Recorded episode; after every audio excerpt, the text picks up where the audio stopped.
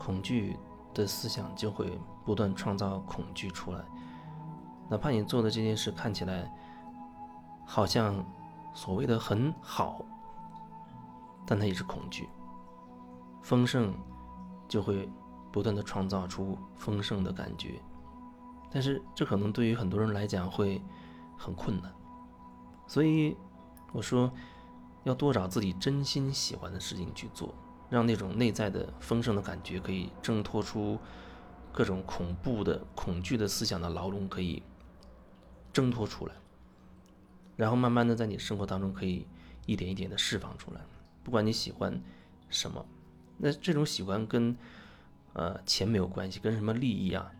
跟别人的赞同、呃欣赏等等，跟这些东西都没有任何关系，就仅仅是出于你自己，你就是喜欢它，你做这件事情觉得很开心、很享受，跟任何别人都没有关系，跟任何别人的眼光看法啊，能不能赚到钱等等等等。都没有关系，就是你喜欢而已，就是你喜欢而已。那么你就可以多做多做这样的事情，让自己内在的那种所谓丰盛的感觉可以不断的去被你看到，可以慢慢的出来，慢慢的放大出来。因为正常的人已经被太多的恐惧的这种意识包裹了，所以绝大多数情况之下，可能我们呈现出的都是一种基于恐惧。说的说出话或者去做的一些行为，而那种丰盛的感觉却是非常非常的罕见和稀少，所以你要有意识的、有觉察的去去做你真正想做的事情，哪怕只是在大自然当中独处啊，静静的坐着啊，你去听小河流水、听鸟叫、听风吹树叶沙沙的这种声音。让你觉得心情舒畅，那你也可以多去享受，用心感受这个过程。只要你带着去觉察做这些事情，我觉得它就是在创造那种感受。也许在你生活当中，或许陆续就会发生不同的变化，甚至你慢慢会发现，哦，原来做一个蛋炒饭也是很美好的感觉。那你可以很用心的、很耐心的去做完整个这个过程，然后。吃一口自己做的这个蛋炒饭，你会觉得很享受、很开心。哪怕没有人赞许你啊，哪怕你不用发朋友圈，但是你知道，哎，这过程自己是很享受的。而且我觉得，当你产生这种所谓丰盛感的时候，不要错过那个当下，不要错过那个当下。有那种感觉了，你你可以把行动直接去表达出来，立刻就去做。不然，因为人的这种恐惧的这种意识太大了，整个集体意识都是基于恐惧。你也许有了一个很好的一个灵感，但是你没有马上付诸于行动，可能过个几天，你回头再看，你已经感觉很淡了。你再过几天，发现已经无感，没有感觉了，因为已经被一层层的恐惧一点点压了下去。过程中会表现为哦，你可能会想太多，想太多，想到各种各样的想法、各种念头出来。终究让你这一个美好的感觉胎死腹中，然后没有办法真正的付诸行动。因为如果说把意识当做一条河流的话，那个恐惧可能现在的占比例非常大，它朝一个方向在流动。因为我们从小到大都已经无意识的接受了那些东西，所以被塑造成了以恐惧为主体的一种无意识的生活模式。如果我们想从这种状态里，抽离出来，某个层面你看起来好像就是在逆流而上。逆流是是因为我们已经深陷其中很长时间了，所以当我们有觉察想要抽离出来的时候，一定会先碰撞到自己已经深陷其中的自己的那些部分。那肯定不会有一种一种一种舒服的感觉，因为我们已经在那漩涡里已经待了很久了。你现在要把漩涡里自己拉出来，想要把。在漩涡里待了很久的自己拉出来，就会甚至会有一种撕扯感，因为集体意识会把你拽回去。就像你做一个决定，那决定可能不是集体意识所喜欢的，你做了一个所谓出乎意料的、意料之外的那样一个决定，那或许集体意识就会通过你周围的人、你的朋友，呃，你老公、你老婆，对你一些说法，在警告你，试图把你的拽回集体意识里去。但是你对自己是否是否足够的清晰、足够的坚定呢？你也可以理解为，当你想做一个决定，很发现很多人有反对的声音，或许那也只是对你的一种一种测试。至少你要清楚你究竟要什么，你究竟要什么，而这种要不是出于说得到别人的认同，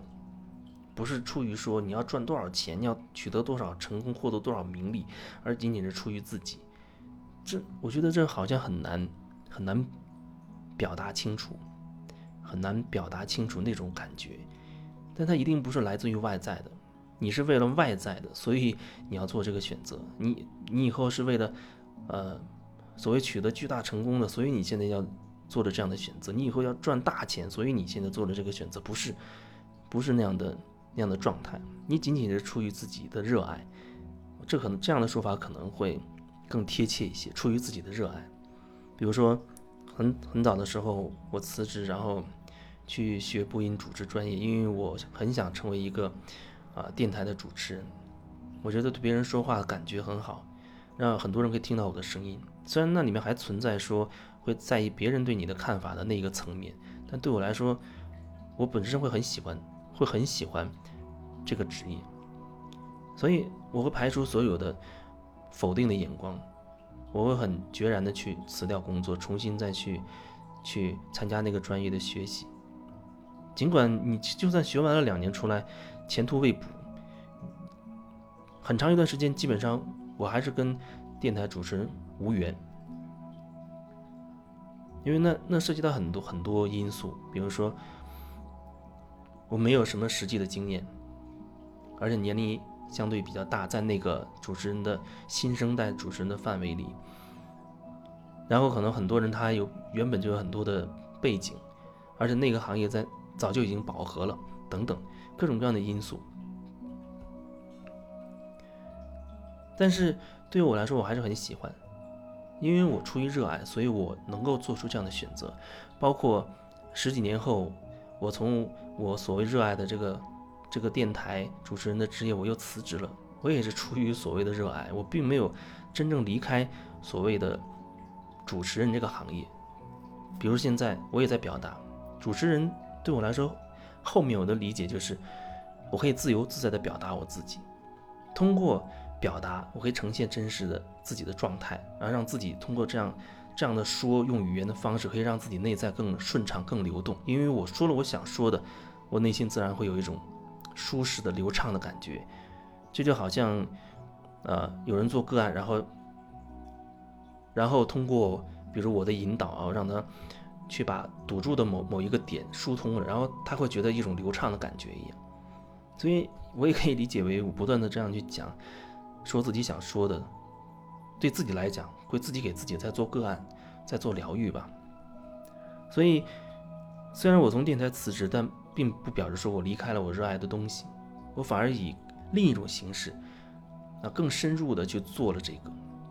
因为或许在那个电台的那个环境里。后面我又觉得可能还不够，还不够拓展，还会有很多的限制，所以我宁可选择离开，离开这样我可以自由自在的做自己，说自己想说的。虽然可能在这个平台上还不是绝对，或许还会有一些限制，但是已经拓展了很多。我想说的时候我可以说，我不想说的时候我可以不说，我想什么时候说我就可以什么时候说，而且我可以用很多种方式去表达出我想表达的那个意思。而并不局限于说，啊，这平台可能会设置一些一些什么样的词语啊，不能说出来。我觉得想表达一种状态，可以用很多种方式，即使用最平时的这种生活化的语言，生活中的这些点点滴滴，我依然可以呈现那种状态。所以对我来说，至少绝大多数情况之下，这种表达是流畅的，是在流动的。这也是可能有一些人他特别。喜欢听听我这种这种说话的方式的一个一个因素，可能我说的也许前言不搭后语，甚至没有什么逻辑性，讲了前面，讲了后面，可能也不记得前面讲什么了。但是它呈现的是一种感觉，是一种流动的感觉，那种感觉有可能会带动你内在开始流动。无论我讲了什么，我一直也说，我讲的内容不重要，重要的是你听了我所说的。你自己产生的感觉，那个感觉对你来说才是最重要的，对吧？因为那是你的感觉，你的感觉对你来说当然是重要的了。所以有时候可能我也会说一些听起来很尖利的话，有的人可能就会产生情绪，那也是一样的。如果一个东西可以刺痛到你，让你产生一些不舒适的感觉，那你想想，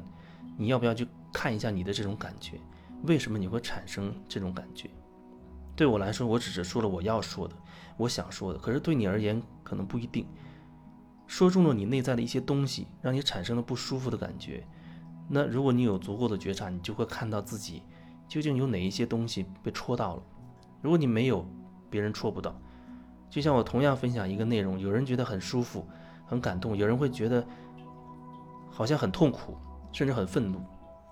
一百个人听完同一个音频，他会有一百种感觉。那都会对应各自内在的状态，各自内在的那个模式，那才是每个人需要自我觉察的部分。